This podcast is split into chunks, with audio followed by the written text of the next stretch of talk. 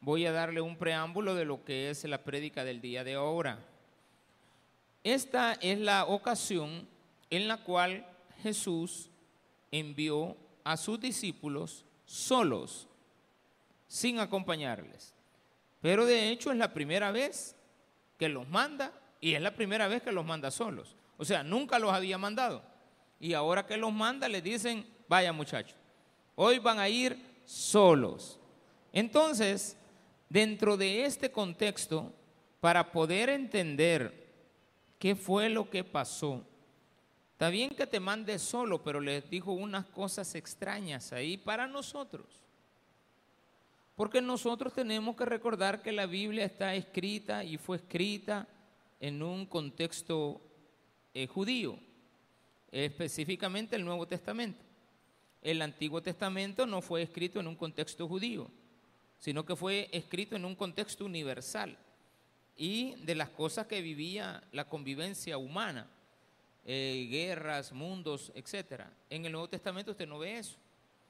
Eh, pero sí, en el Nuevo Testamento evidentemente hay algo que es básico.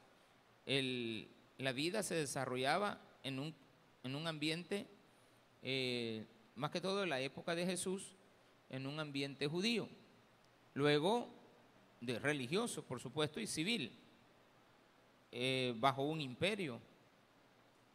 Y luego viene la última parte del Nuevo Testamento, donde ya se ve una forma más amplia de lo que era el mundo por conquistar. Pero aquí, hablando Jesús de la conquista de esta parte de la tierra, no los mandó afuera del país, sino que los mandó a los alrededores. Jesús había estado con ellos enseñándoles muchas cosas que no era sanar enfermos, eran las enseñanzas. No era poner manos, eran las enseñanzas. Pero si se llega a dar de que en el camino se encuentran con una situación de esta, ustedes saben lo que tienen que hacer. ¿De acuerdo? Entonces vamos a leer el libro de Marcos, capítulo número 6, y vamos a leer de los versículos 7 al 13. ¿Lo tiene? Amén. Nos vamos a poner de pie ya que recolectamos los diezmos. Y ahorita ya puede estar libre con sus manos para ponerse de pie y leer la palabra de Dios. Después llamó a los doce y comenzó a enviarlos de dos en dos y le dio autoridad sobre los espíritus inmundos. Y les mandó que no llevasen nada para el camino, sino solamente bordón, ni alforja, ni pan, ni dinero en el cinto. Y les dijo, a donde quiera que entréis en una casa, posad en ella hasta que salgáis de aquel lugar. Y si en algún lugar no os recibieren, ni os oyeren, salid de allí y sacudid el polvo que está debajo de vuestros pies para testimonio a ellos. De cierto digo que el día del juicio será más tolerable el castigo para los de Sodoma y Gomorra que para aquella ciudad. Y saliendo predicaban que los hombres se arrepintiesen. Y echaban fuera muchos demonios y ungían con aceite a muchos enfermos y los sanaban. Oremos al Señor. Padre, gracias te damos por la oportunidad que el día de hoy nos das de poder estar en tu casa, aprender más de tu palabra venir delante de ti a exponer todas nuestras necesidades, pero principalmente a escucharte qué es lo que tú tienes preparado para nosotros. En el nombre de Jesús, amén y amén. Gloria a Dios. Vamos a ver, no me he podido conectar ahora. Algo me ha pasado aquí con esto. Está desconectado, no lo podemos ver. Amén. Así de que saludos a los que están en las redes sociales. Amén. Bueno, dice acá, después llamó a los doce y comenzó a enviarlos de dos en dos. Eso está bien. Llamo a la gente y le digo, miren, vamos a hacer un trabajo, nos vamos a multiplicar. Ustedes ya, ya aprendieron, esta es una multiplicación. Si andan solo conmigo, no podemos andar todos juntos, no, no, vamos a abarcar más. Entonces mejor hagamos lo siguiente, vamos a, dividirnos eh, de una forma correcta para poder abarcar más. Pero a todos les digo lo siguiente, les doy autoridad sobre los espíritus inmundos pero les voy a pedir que no lleven nada para el camino. Solamente el bordón. O sea, les va a ayudar a escalar. Aunque usted esté joven, en los lugares desérticos, aunque usted esté joven, usted necesita de un bordón, aunque sea un palito de ahí de rama seca que esté en el camino. No lleven alforja, no lleven pan, no lleven dinero, sino que calzasen sandalias y no vistiesen dos túnicas. Y les dijo que donde entraran en cualquier casa, posad en ella, hasta que salgáis de aquel lugar. Pero si no lo reciben y no los quieren oír, pues sacúdanse el polvo de sus pies y sigan su marcha. Yo sé qué le pasará a ese pueblo, les dijo Jesús. Y cuando andaban en la calle predicaban, pero también se les daba la oportunidad de sanar a algunas personas. Bueno, hasta ahí todo bien. Pero la pregunta es, ¿por qué las cosas? ¿Por qué me está mandando sin herramientas? Esto hay personas que lo toman de una forma literal, tan literal que tiran a la, gente a la calle sin nada. Pero que esta gente no iba vacía. Estaba evitándoles un problema. Vamos a entender cómo era esto de las vestimentas. Primero, la vestimenta de los habitantes de aquella época era muy diferente a la que nosotros usamos ahora. Pantalón, calzoncillo, camiseta, eh, la camisa, el cincho, los zapatos, calcetines, zapatos eran muy diferentes. Corbata, imagínense, saco. La ropa era carísima porque no había una, una tecnología que nos permitiera hacerla en masa. Más que todo, no la confección, sino que las telas. Eran, no, no había. Entonces, por lo general, se hacían las telas, los telares costaban mucho. Ya existía esa, esa habilidad, pero era carísimo, porque una persona, un obrero, tardaba meses, a veces en construir una pieza, y por lo tanto era caro. Pero también no crea que era tan extravagante. Solamente la ropa de los reyes se ocupaba un promedio de ocho obreros al día durante más o menos 200 días para que pudieran hacer el traje de un rey. Ese era con toda la confección que usted podría imaginarse. Pero aquí habla de la ropa. Si usted se fija, les manda que no lleven ropa y que solamente lleven las sandalias, que no lleven dos túnicas, que no lleven la alforja y que no lleven bolsa para el dinero. Esto me llama la atención. Y esto es lo que vamos a aprender ahora. La túnica, habían dos.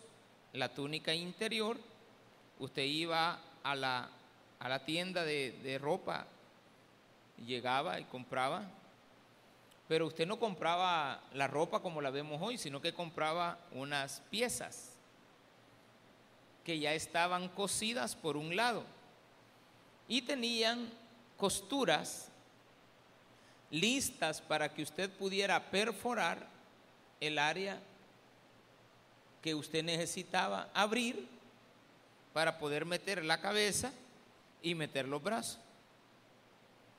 O sea, lo que le vendían era un saco, ¿de acuerdo? Así literalmente. un saco que tenía una costura de abertura abajo, era largo.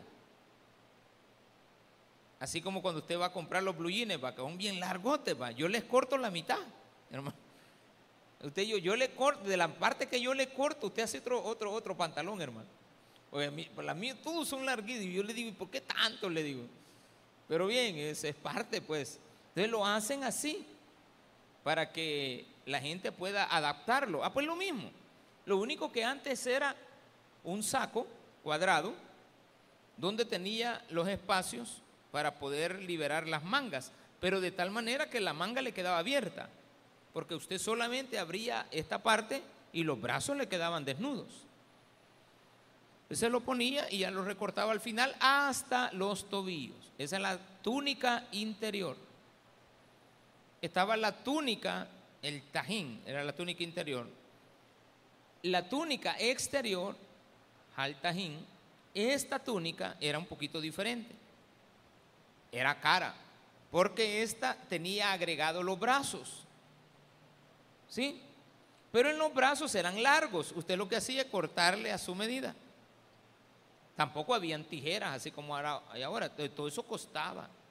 O sea, no era la tecnología, pero la gente es la misma. La gente siempre trata la manera de vestirse decorosamente. Entonces, si era para las mujeres, incluso lo de las mujeres se les dejaba con más, eran más gruesas pero no era porque ellas fueran más rellenitas, sino porque se tomaba en cuenta lo de los pechos y se agregaba la posibilidad de meter al niño abajo. O sea que el niño suyo no andaba así como ahora, que usted pela aquí, ¿verdad? Y ya, no. Entonces lo, lo metían adentro. Como tenía dos túnicas, ella podía haber hecho con facilidad esa actividad. Bueno, un poquito dificultoso, pero lo podía hacer. Sin embargo, la túnica exterior tenía los brazos y usted tenía que adaptarla y esa ya se la ponía encima. Esa era más corta que la otra. La interior es la larga y la exterior podía llegar hasta la rodilla del hombre. Era un vestido, pero era un saco. Lo único que tenía brazos. Y también estaban las sandalias. Las sandalias por lo general eran de cuero, sencillo. También tenían una alforja. En esta alforja hecha de cuero, de cualquier tipo de animal, muchas veces se aprovechaba la parte del cuello de los animales cuando se mataban y se ocupaba también la parte de la cabeza. Y en esa parte de la cabeza se hacían costuras de tal manera que ya tenía usted una alforja que tenía dos depósitos. La gente inventa, ¿sí? Eso no es problema, el, ingenio de las personas. Pero también aquí me dice y me llama la atención que les dijo que no llevaran él ni dinero en el cinto. El cinto era la otra pieza, ya llevamos cuatro. Tenemos la túnica interior, la túnica exterior, las sandalias, el cinto, o sea, el cincho, y ese cincho como la ropa no tenía bolsas, el cincho o el cinto era una pieza de tela larga, como de dos metros de largo, que usted podía doblar y cuando la doblaba le hacía un doblez al contrario para poder guardar ahí el dinero. Usted andaba las monedas en esa parte. Y claro, para pagar usted solo se quitaba una parte y ya podía meter como una bolsa. Pero también les dijo que solamente que no vistiesen dos túnicas, sino que llevaran una. Pero les dijo que no llevaran la alforja, porque la bolsa del dinero eran dos tipos. Se acostumbraba, aquí viene el mensaje, se acostumbraba que las personas no recolectaban las ofrendas en la iglesia, sino que las recolectaban en la calle. Y andaban con las alforjas recolectando el dinero, tocando de casa en casa. Entonces se le mandaba a los misioneros a que fueran a hacer esa misión. Ese es el misionero. Andar recogiendo los diezmos y las ofrenditas. Aparte de que en el templo se venían a depositar, pero como el templo se visitaba una vez al año, no voy a estar esperando tanto tiempo. Y como ya se tenían censos de las personas, ya se sabía dónde ir y cuánto tenían que poner. Pero a estas personas les llamaban ladrones de la ofrenda. Mire el título que les habían dado, los ladrones de la ofrenda. Porque además, mi hermano, metían la mano en la ofrenda porque de ahí agarraban para comer. Nunca lo han parado a usted a medio camino y le ponen una cajita con una crucita, ya sea verde o roja, no sé de qué colores, pero hay rojas, azules, verdes, moradas, negras, con águila, sin águila, de todo tipo. Yo siempre les deposito cuando los veo, porque hacen una gran labor. Pero ellos recolectan dinero. Sí, pero la llave también la dan ellos, ¿verdad? ¿Sí o no? porque ellos de ahí toman para su comida. Espero que solamente para eso lo ocupen, para su comida, porque son voluntarios. Ah, pues esa misma escena es la que está aquí presente cuando Jesús les dice, vayan de dos en dos, pero no vayan a ir a pedir. Ellos contentos cuando les dijo el Señor, va, Pedrito, aquí presente, amén. Juan, vaya, ponete con Pedro. Los voy a mandar de aquí para allá a que vayan a misionar, porque todos los que andaban sanando enfermos, que venían de parte de la sinagoga o de las iglesias paganas de aquella época, porque también lo hacían los griegos y también lo hacían los, los judíos. Los judíos tenían sus sinagogas y tenían esa costumbre. Y también estaban los griegos que tenían a sus templos y a sus dioses paganos y hacían lo mismo. Entonces todos observaban eso y los romanos tenían a los recolectores de impuestos. O sea, la pobre gente, como no había ministerio de hacienda, ni había factura electrónica, ni nada de eso, había que ir a vacunar a la casa. Y allá había que irle a pedir los, diezmitos. Y allá tenían que haberle a pedir los impuestos para poder sostener al gobierno, pero también lo hacía la iglesia para poderse sostener. Entonces, una sinagoga se mantenía de esa manera y un templo pagano también lo mantenían de esa manera. Ahora espero que entienda a qué se refería. ¿Cuál es la idea? No vayan a ir a tocar las puertas para andar pidiendo. Cuidado con ese mensaje que siempre le doy, préstele atención, cuídelo. No vaya a ir a tocar las puertas del vecino a la hora de almuerzo. Aquí vengo, no, nada de eso. Llegue mejor a las 2 de la tarde. Pero eso de llegar a las 12 y 20, no. Mami, aquí vengo ahorita estoy haciendo el, almuerzo, y por eso vengo, ¿de acuerdo? Porque tenemos la mala costumbre de andar en la calle hablando mal de Dios.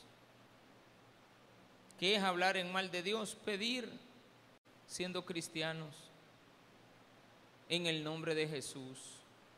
Porque eso denota que cualquiera te va a decir, bueno, y que no tenés un Dios que te puede dar para comer, pues. Porque aquí Jesús le está diciendo, no lleven dinero.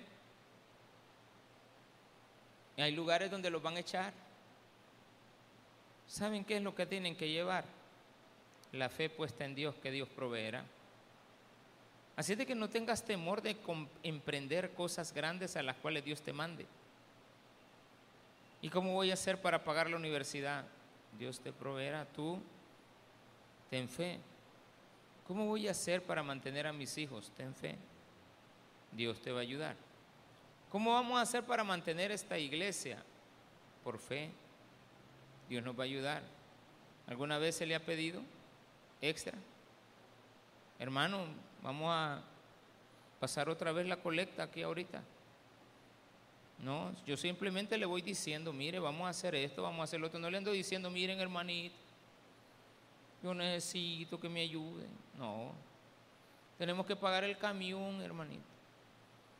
No, se paga. Tenemos que recolectar para la luz eléctrica. No, si hay que pagarla. Ojalá venga más barata. Me han prometido eso. Yo estoy esperando que baje un poquito porque sí, la situación está tremenda. Pero pedir. ¿Por qué me ha mandado Dios a esta iglesia a pedirles? Yo tengo que aplicarlo. El pastor me dijo, te vas para Popa y ¿y qué me va a dar? lo que me dio fueron problemas. No, si me mandó para acá con las manos vacías. Y no jamás me dijo, mira, te voy a echar la mano. Nada, andate para allá. Anda a ver qué haces allá. En una ocasión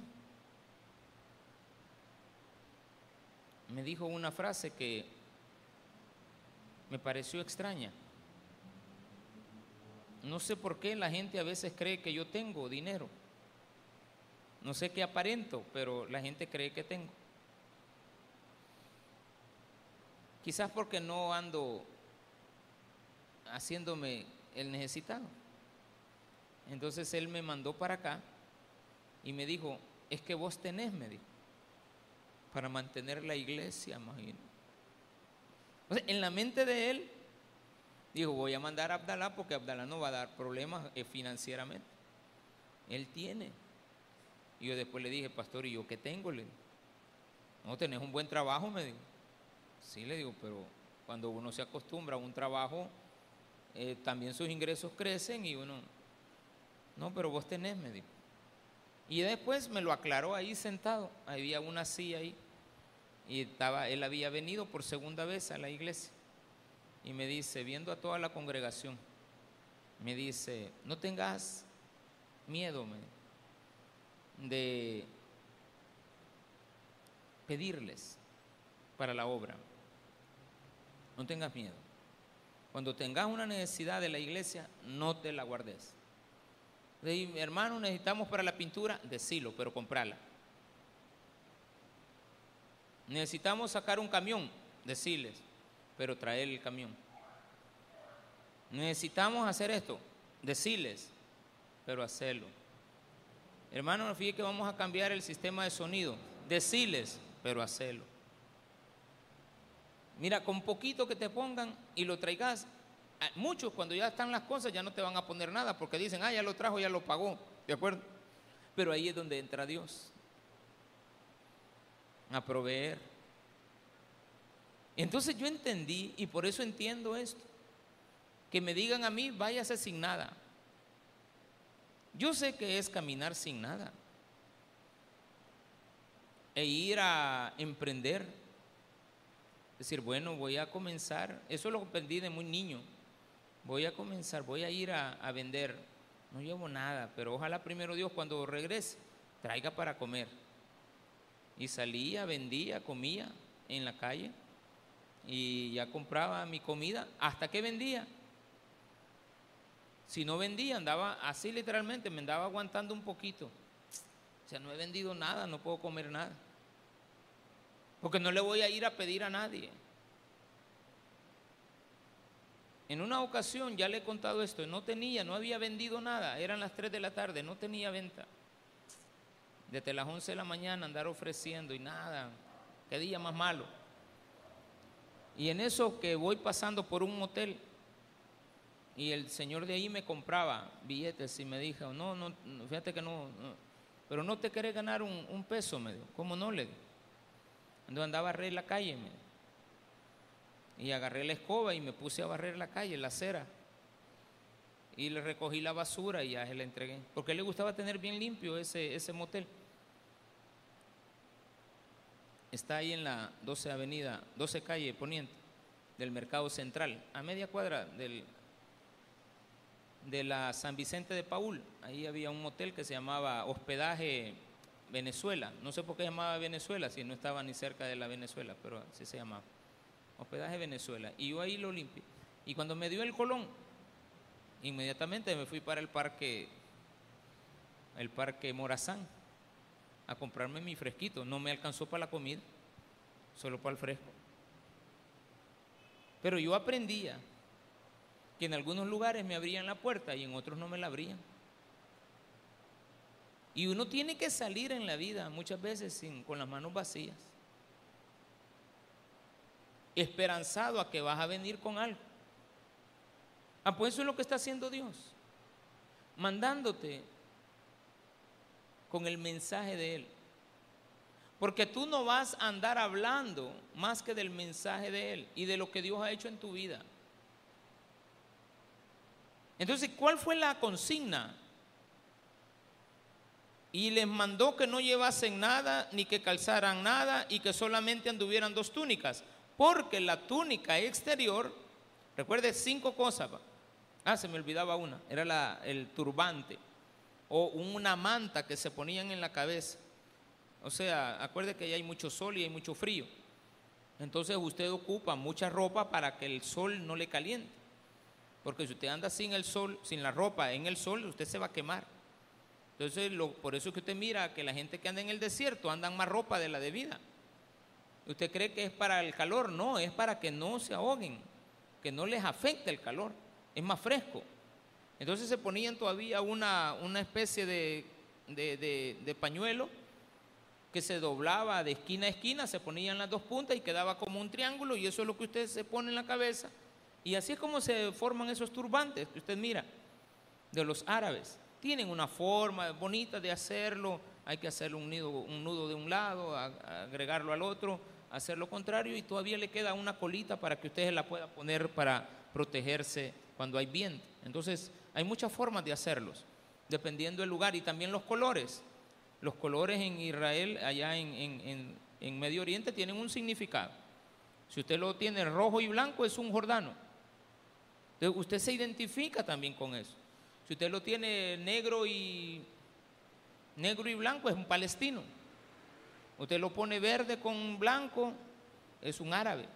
Entonces hay gente que solo los ponen por ponérselo, pero realmente hay que saber qué significa esto también. Entonces tenían para cubrirse la cabeza. Pueden llevar eso. Pueden llevar las sandalias pero solo llévense una túnica, porque la segunda túnica servía de dos cosas, para lo externo y en la noche, como era cara la ropa, usted no podía comprar una colcha. ¿Cuál cree que era su colcha? ¿Cuál cree que era su sábana? La túnica exterior se la quitaba y se la ponía encima. Era práctico. Y entonces la gente así dormía. Y algunos la ocupaban hasta de almohadita, como era grande, dos metros de largo de tela. Usted le podía esconder dentro de la ropa cualquier cantidad de tela extra, pero en la noche usted sabía que la iba a ocupar. Por eso es que aquel mensaje va cuando le, alguien te preste una túnica, devuélvesela. Al final de la tarde, de, regrésasela. Pues cuántas veces usted ha prestado algo y no se lo regresan y después le está haciendo falta. Présteme el martillo. y ya cuando usted quiere clavar algo y el martillo lo tiene prestado, ay Dios mío. Tenía que devolverlo. Entonces Cristo nos está enseñando esto aquí. Cuando yo te mande a una comisión, no importa lo que sea, en este caso era evangelística, te mando con mi autoridad. Y yo sé que vas a poder hacer muchas cosas. Emprende el camino al éxito, a la victoria, a los retos. Sal, métete en, algo. No te estoy diciendo que te enjaranes. No te estoy diciendo de que te tires a la, borda, al precipicio y que allá te van a alcanzar los ángeles y te van a levantar como le dijo Satanás a Jesús. Va, aviéntate, no, no Dios va a mandar los ángeles para que te rescaten, pues. No. ¿Por qué te voy a hacer caso a ti? Vamos con la premisa de que Cristo va con nosotros en las cosas que a Él le agradan y que Él nos encomienda. Si son proyectos de su vida, pregúntele a Dios si Él está de acuerdo. No, yo me voy para los Estados Unidos ahorita en esta caravana. Ay, hermano. Qué tremendo, qué sufrimiento. Ya están recibiéndolo. 120 han recibido de solicitudes en casi cuatro años. Pero yo no veo gente que 120 se vaya, veo 15 mil, 20 mil, 40 mil. Agarran 120 y mandan de regreso cinco aviones, hermano. Y allá para que le manden un avión tiene que esperar. Tremendo. Y le dijo, donde quiera que entréis en una casa, posad en ella hasta que salgáis de aquel lugar. ¿Qué significa esto? Cuando llegues a la casa había que dar algo, después lo sabemos, que evangelizaban, que andaban haciendo presentando las buenas nuevas, que andaban haciendo hablando del Señor. ¿A qué, ¿Para qué visitas una casa? Para hablar de la vecina. ¿Para qué visitas una casa? Si no tiene que ser para presentar. No estoy hablando del evangelismo. Hay gente que esto lo confunde con ir a evangelizar. No. Porque estos eran misiones, eran comisiones largas de tiempo. Lo que Jesús quería era que se difuminara la palabra de Dios. A ver si lo que ellos habían aprendido lo ponían en práctica. Evidentemente lograron muchas cosas. Evidentemente tuvo frutos esto. Pero la orden fue clara no vayan a llevar la bolsa para andar pidiendo. Yo no los he mandado a pedir, yo los he mandado a que den. Y tienes que dar mi palabra. ¿A qué? ¿Cuáles eran las comisiones de un rey hacia sus discípulos? Se les mandaba, manda decir el rey, o sea, la persona. Y en el nombre del rey vengo. Y lo otro que el rey mandaba siempre eran sus misericordias.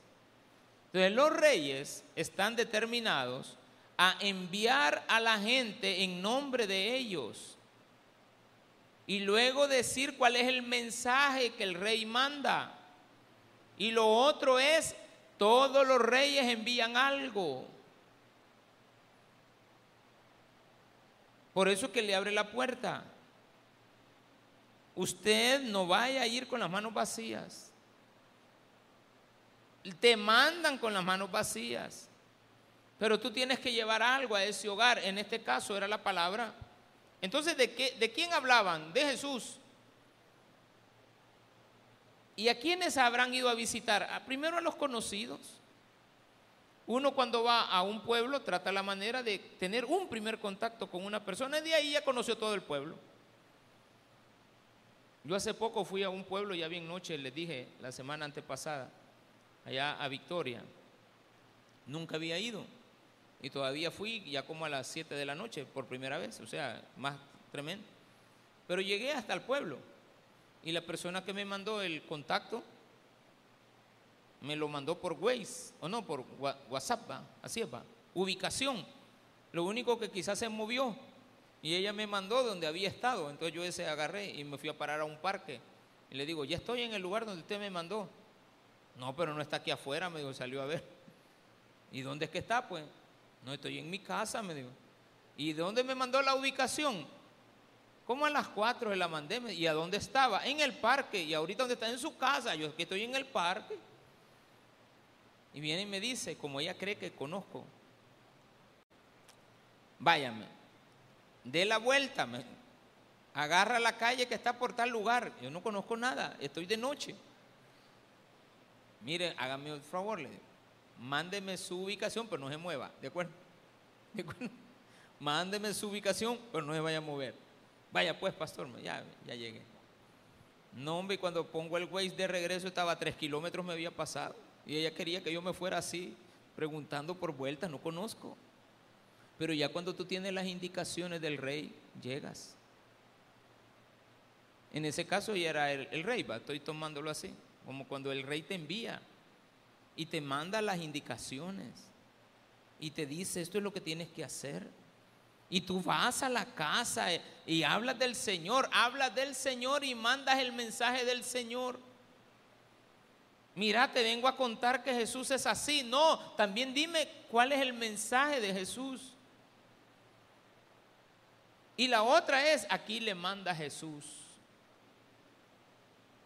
Andaban aceite, no, no andaban, pero a ver de dónde lo sacaron, pero tenían aceite. Cuando digo a saber de a dónde, es la provisión de Dios. Dicen por ahí que los niños no traen el pan bajo el brazo, pero fíjese que se alimentan. Usted. Los niños comen. A saber de a dónde, hermano. Mire, hay momentos difíciles que usted va a aguantar, pero no va a ser siempre. Hay momentos donde usted ha aguantado hambre, lo sé, si usted es, usted es un pobre, pues. Aquí no hay gente rica en esta iglesia. Si somos hijos de un rey, tenemos todas las provisiones del Dios, de nos da todo el aire que respiramos, la tierra que nos sustenta, la familia que amamos, fértiles campiñas, ríos majestuosos, soberbios volcanes. Pero eso no me harto, pastor. Muerda la bandera, aunque sea, ya va a ver. Algún juguito le va a sacar a ella. Puras bacterias, hermano. Todo tosigoso más tarde. Pero bien. Bueno, ¿y qué me las hicieron? ¿Me las pusieron? No. Pues ya las tengo guardaditas, porque las mandamos a lavar y a chainear y a que, le, a que arreglaran las astas. Pero bien, ya las vamos a poner. ¿Qué es lo importante? Lo importante de esto es en qué te manda Cristo. ¿Te manda con eh, todas las provisiones? ¿Vas a salir a trabajar hasta que tengas? No, usted comienza un negocio, ¿cuánto invierte? Usted invierte primero. ¿O no? voy a vender pupusa y no va a ir a comprar usted la, harina y el, el, curtido. No, quiero vender pupusa. Vaya, vaya a vender pupusa, pues. Mira, yo voy a poner un negocito, aunque sea de echar pupusa. ¿Cómo que aunque sea de echar pupusa? Aunque sea de echar pupusa, hágala. Necesita la plancha, necesita el tambo. Si es posible, está con subsidio porque no, no le va a alcanzar. Necesita ollas, necesita guacalitos. Todavía no estoy hablando de la masa ni del producto. Necesita fósforos, necesita aceite. ¿O no? La masa, curtido, o el repollo, si usted lo va a preparar. Zanahoria, cebolla, ¿qué más? Vinagre, tomate, pelar, los cuchillos necesita también. Raspador, tantas cosas. Papel, bolsa, ¿qué más necesita? Bandejitas, bolsas para llevar. Un gran trabajo. Echarlas. Darle vuelta que no se le pegue. Asegúrese que el tambo tenga gas. No es gratis. Invirtió, ¿verdad? ¿Con qué lo mandaron? Sin nada. Pero usted empezó a hacerlo. Usted es emprendedor. Entonces, emprenda los caminos. Eso es lo que te está diciendo aquí Jesús. Voy a mandarlos a ustedes 12 de dos en dos, o sea, armó seis grupos. Todos traían los mismos resultados. Fíjate que no hay ningún cuestionamiento algunos le fue bien, a otros le fue mal. Algunos, algunos venían diciendo, nombre, mira, mira, Señor, nombre, cinco enfermos me encontré en el camino. ¿Y el aceite de dónde lo agarraste? No me lo va a creer. La primera casa que fuimos, mire, la señora nos dio aceite. ¿Y qué pasó con la segunda? No nos abrieron la puerta. Y la tercera tampoco nos abrieron. ¿Y qué hicieron? Nos sacudíamos el, el, polvo de los pies. Eso era una costumbre para no decir que te había llevado algo de la casa. Cuando tú te sacudías el polvo, cuando usted le hacías así, como cuando usted le hacía así, O, avienta la puerta, ya me voy. Y después regresa que ha dejado el celular adentro. Cuando los hijos se van corriendo de la casa y se les olvida ya me voy de esta casa y avientan, al ratito están tocando. No deje mi celular ahí. Vámonos, aquí lo dejaste. Yo te lo pagué, es mío. No, hombre, de ella, de ese, hay que ver qué hace con Todo mundo va a tener para el otro mes. Para el saldo no va a tener. Porque qué difícil es va, que cuando estás con tus papás, tus papás te pagan la cuota completa, anticipada. Ah, no, no, se llama pospago un plan. Y cuando te vas de la casa andas de dólar en dólar. Véndame una cobra de saldo. Véndame un, véndame un dólar. Y los, los datos, pues, no me puedes llamar. Es que ya no tengo saldo y que ya no tengo aquí. Ay, Dios, para atrás vas para el cangrejo. Te mandé bien preparada, te mandé con todas las promisiones. Mira lo que han ido a parar. No, no es que estoy criticando nada, sino que es una realidad. Te mandan con herramientas y tú vienes sin nada. Aquí no hay un resultado de que se cuestione cuánto hicieron, lo que sí sé que hicieron algo. ¿Quiénes trabajaron? No sé si unos trabajaron más que otros, a algunos les ha de haber ido mejor, un poco mejor. Algunos los mandaron ahí cerquita, a otros los mandaron hasta un pueblo. A unos les tocó que pasar quebradas, a otros no. A unos les salieron viajes gratis, les dieron ray, a otros no. Entonces dice esto, es importante. Versículo número 10. Y les dijo, donde quiera que entréis en una casa, si lo reciben, posad en ella, hasta que salgáis de aquel lugar. Si las personas les abren las puertas para mantenerse ahí, manténgase. Y si en el lugar, y si en algún lugar no recibiesen ni oyeren, salid de allí y sacudid el polvo que está debajo de vuestros pies para testimonio a ellos. Le voy a hablar de qué está hablando esto. Todo esto no es una forma práctica en nosotros. Tal vez ahora va a cambiar la situación porque estamos en un país un poco más seguro que antes. Probablemente van a empezar a quitar, van a poner una ordenanza donde se prohíban todos los pasajes bloqueados. Probablemente. Porque se supone que ya no hay inseguridad, entonces podemos permitir que el paso sea más libre. Porque una ciudad llena de portones en la mente de cualquiera genera que hay inseguridad. Le tenemos que quitar ese concepto de que hay inseguridad. Tenemos que tener puertas abiertas. En el mundo judío de aquella época siempre se recibían personas con hospitalidad. Es una característica que tenemos los salvadoreños. ¿Cómo recibimos al extranjero? Mire, yo estoy seguro que en ningún lugar del mundo han recibido a esas mis como las reciben aquí. Morenitas, chelitas, finlandesas, chinitas, todas, sí, son unas grandes trancas, hermano. Yo por eso no he ido, porque así me voy a ver de chiquito.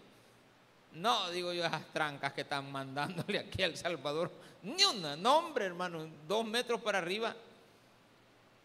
Pero ¿cómo la recibimos? No hay un salvadoreño que no reciba bien a un extranjero. De Guatemala puede venir y nosotros ya, ya, queremos saber de Guatemala. De México viene, ay, no dónde poner a la mexicana. No sabemos ni qué hablan la finlandesa, pues nosotros la recibimos con bien. Queremos tomarnos fotos con ella. ¿Sabe usted que El Salvador, su primera bandera era una estrella, una bandera con estrella y rayas? ¿A dónde ha visto eso? ¿A dónde ha visto una bandera que tiene rayas y estrellas? ¿Mm? Estados Unidos. El salvadoreño quiere ser gringo, hermano quiere que le... Mire, nosotros fuéramos felices y ojalá se logre. En la medida que menos salvadoreños se vayan ilegalmente, un día nos van a quitar la visa para estar en Estados Unidos. Cuando ya no viajen salvadoreños ilegalmente, nos van a dar visa gratis. Le aseguro, tal vez nosotros no lo veamos, pero nuestros hijos sí. O nuestros nietos. Tal vez nosotros estemos bien viejitos, pero ¿sabe qué va a pasar? Cuando usted no abusa, es bien recibido. Entonces, ¿de qué habla aquí? De la hospitalidad. Hay personas que le va a dar agrado tenerte en su casa, pero hay personas que te van a rechazar. Pero hay personas que te van a recibir con agrado. No abuses de ellas. Salga cuando ya tienen que salir. Aquí vengo a quedarme. ¿Cuántos días vas a estar? Tres días. Ya lleva tres meses y no se va. Mira, dame estar ahí donde, dos días, dame. Y ya vas a ver, yo me voy rápido, yo lo necesito. Y ya cuando usted lo ve, está trayendo la cama, los colchones, la ropa vieja, el ventilador y todo para adentro. Hasta muebles trae. Mira, dije que no venís los dos días, pues. No, si yo, pues sí, para mientras tanto. Y lo peor que le deja todas las cosas en la sala, en el garage, en la entrada. Ay, Dios mío, ¿qué hice? Arrepentido. ¿Usted quiere tener a esa gente ahí que le carga? No. Usted quiere recibir a alguien que no le estorba. Usted está contento con aquella persona que ha metido en su casa y usted ni cuenta de da. Que usted la metió. Y a veces nos va a pasar a nosotros.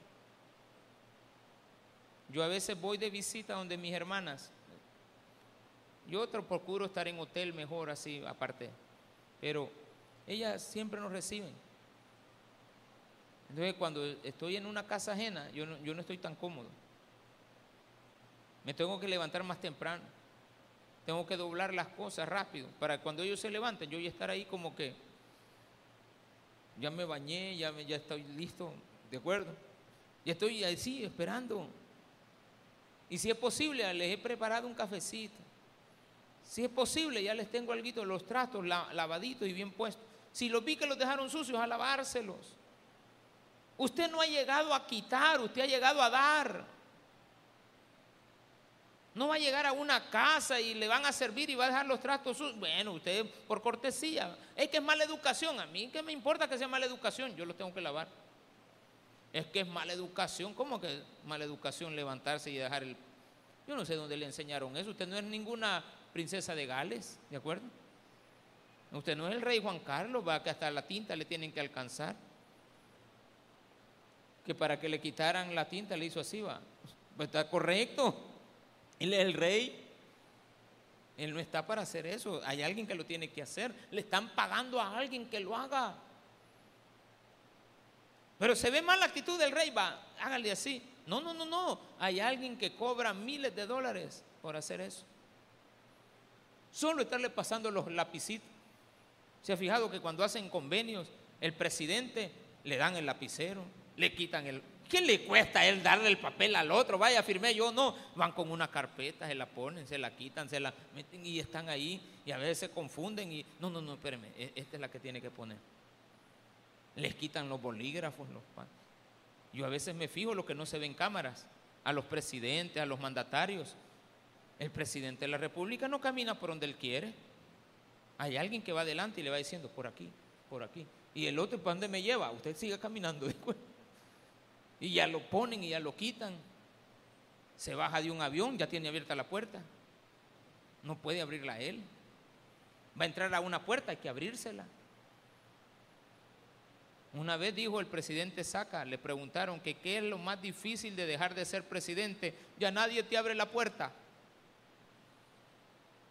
Le abrieron una, va, ya está guardadito. Ahorita no le abren la puerta. Nadie le abre la puerta. Y nadie me abre la puerta, pues, no la van a abrir. Pero se quedó mal acostumbrado. Hay cristianos que están mal acostumbrados a que todo les hagan, a que todo les pongan. Hay personas que están mal acostumbradas. Tú no has llegado a una casa a que te sirvan, has llegado a servir. ¿De qué nos está hablando entonces el mensaje? De hospitalidad si te reciben en una casa, qué bueno, pero no seas estorbo. Y si en alguna casa no te quieren recibir, pues sacúdete. Sí estuvo adentro.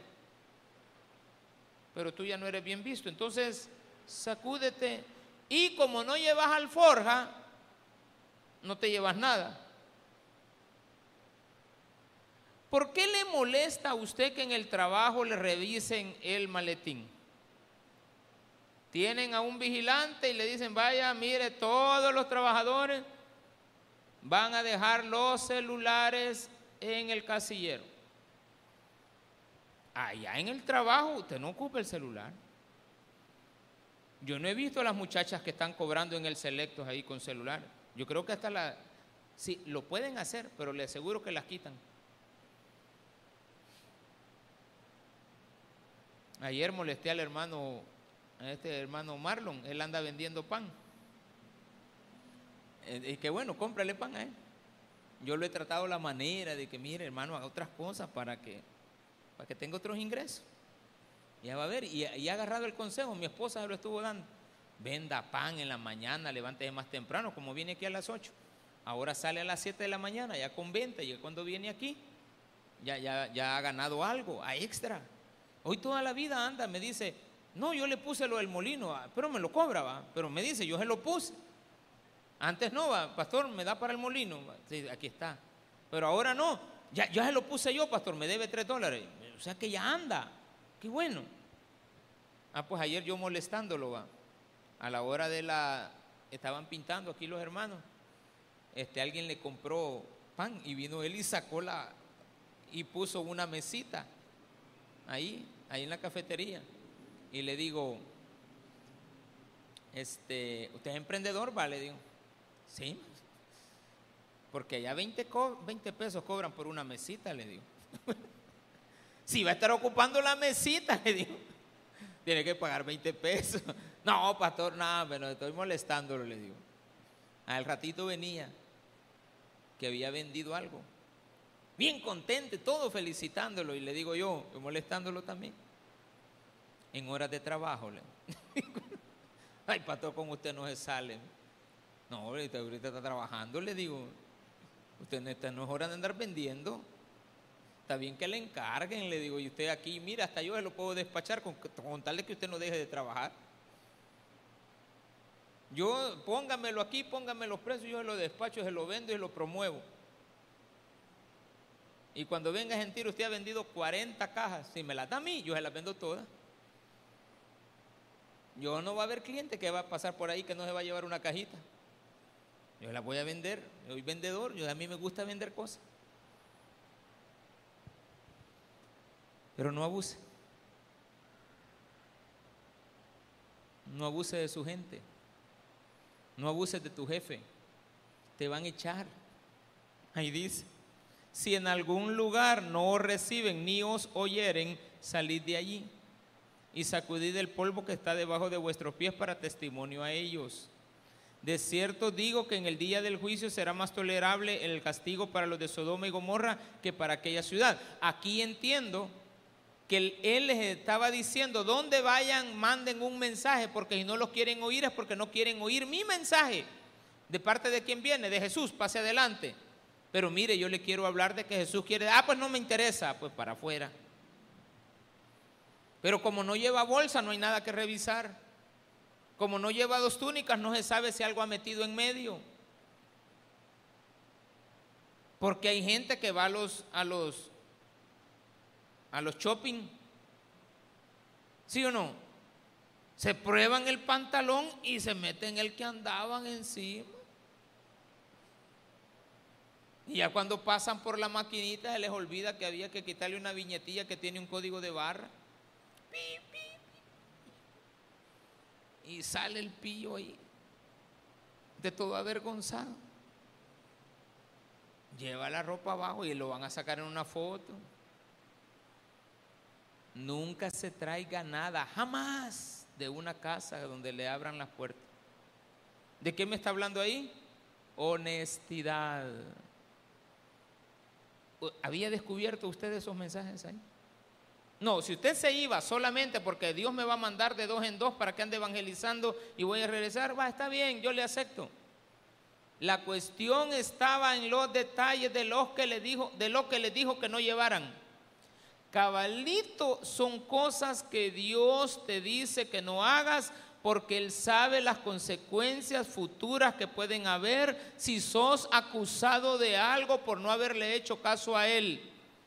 Si alguno de estos llevó la alforja, iba a sospecharse de él cuando usted revisara en la casa que algo le falta. Y usted va a preguntar, va, fíjate que no hay el celular, otra vez con el mismo celular. Llámalo y no suena. Mamá, ¿y dónde lo pusiste? Aquí. Pues ahí estuviera. Es que cuando vino el pastor, yo me acuerdo que ahí lo puse donde él estaba. Ay, Dios mío. O sea que el pastor vino, mamá. Sí.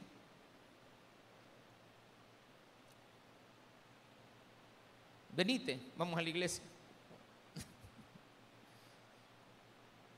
Y ahí cuando estemos hablando con el pastor, marca el celular. Ring. Aquí en la bolsa. Qué vergüenza. Hay pastores que lo asaltan, hermano. Hay pastores que le llegan a usted a quitar la paz. Tal vez solo un cafelito tiene y hay que dárselo al pastor. Uno tiene. El único que tenía para la noche comer con pan. Chuponeado. Y llega el pastor y hay que darse. No, es mejor que usted lleve el pan y el café. Y cuando se venga, déjelo, solo lleve unas 10 pececitas. Porque usted le va a decir, vamos a compartir pan. Usted lleva 10. Entonces usted va a quitar una y se la va a comer con la persona. Gracias a Dios. Y ya cuando se venga, no creo que usted haga la sinvergüenzada de que me voy a llevar la cajita. No. Se va a ver horrible. Ni tampoco esté de alegartado, acabándoselo todo. Fíjese que no fueron doce a la misma casa, solo fueron dos. ¿Y el otro para qué era? Eh, los dos llevaban la misma consigna. Ahorita acabo de mandar a unas personas y le digo a una de ellas, decirle que no vaya a estar usando el celular. Y ya cuando vino le dije, mira, quiero hablar con vos. Mira, no vayas a usar el celular. Ay, sí, pastor, es que tengo esa manía de estarlo viendo. Está, en, una iglesia y está viendo el culto, está viendo el chat. Decirle que no lo haga. Yo ya lo observé. Yo me he fijado que cuando estoy hablando ella está viendo el celular. Y, está, y un día de estos estaba hasta riendo. Sea, no aguantó la risa de ver el chat que estaba viendo. Y después le pregunté, ¿y cuál fue? Le dijo, ¿por qué te estaba riendo? Ay, el pastor, es que mire, mi abuelita no se fijó y le habían mandado un pésame. Y ella como no sabe usar el celular, le puso, ojalá esté bien, al muerto. al muerto. Espero que esté bien, dije que le puso.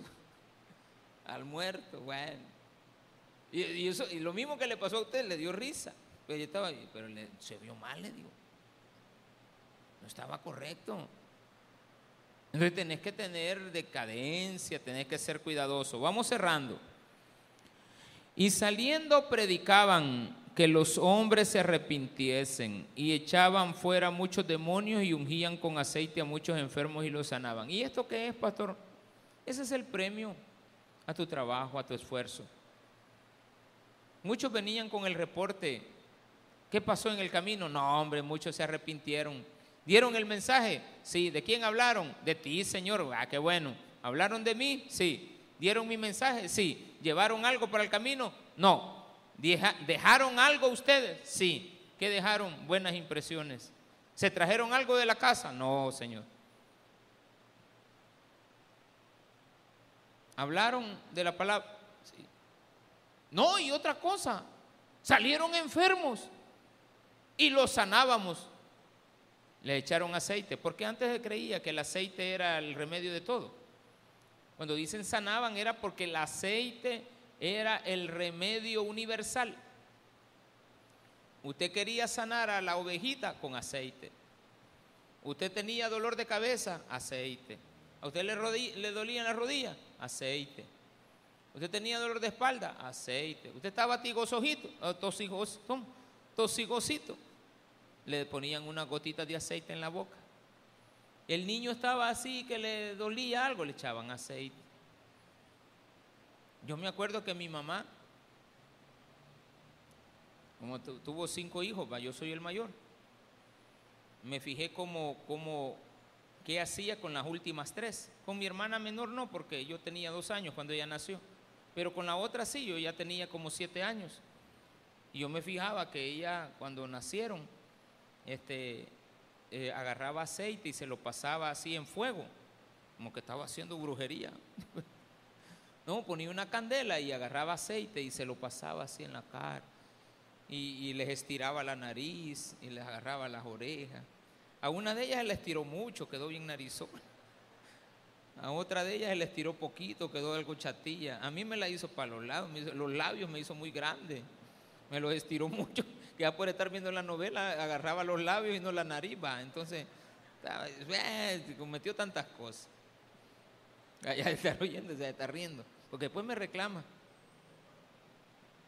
Ya cuando allá está en Nueva York y me dice, mira, estuviste hablando de mí. Estuve hablando de usted, estuve contando algo de usted. Hay que dejar buena impresión donde uno vaya. Que la gente no se venga diciendo, lo echamos por ladrón. Pueden hablar en mal, pero que no sea cierto. Si alguien inventa algo de usted, que no sea cierto. Porque hay gente que va a inventar y esa gente no tiene buen sentimiento porque son capaces de destruirte. Démele un fuerte aplauso a nuestro Señor.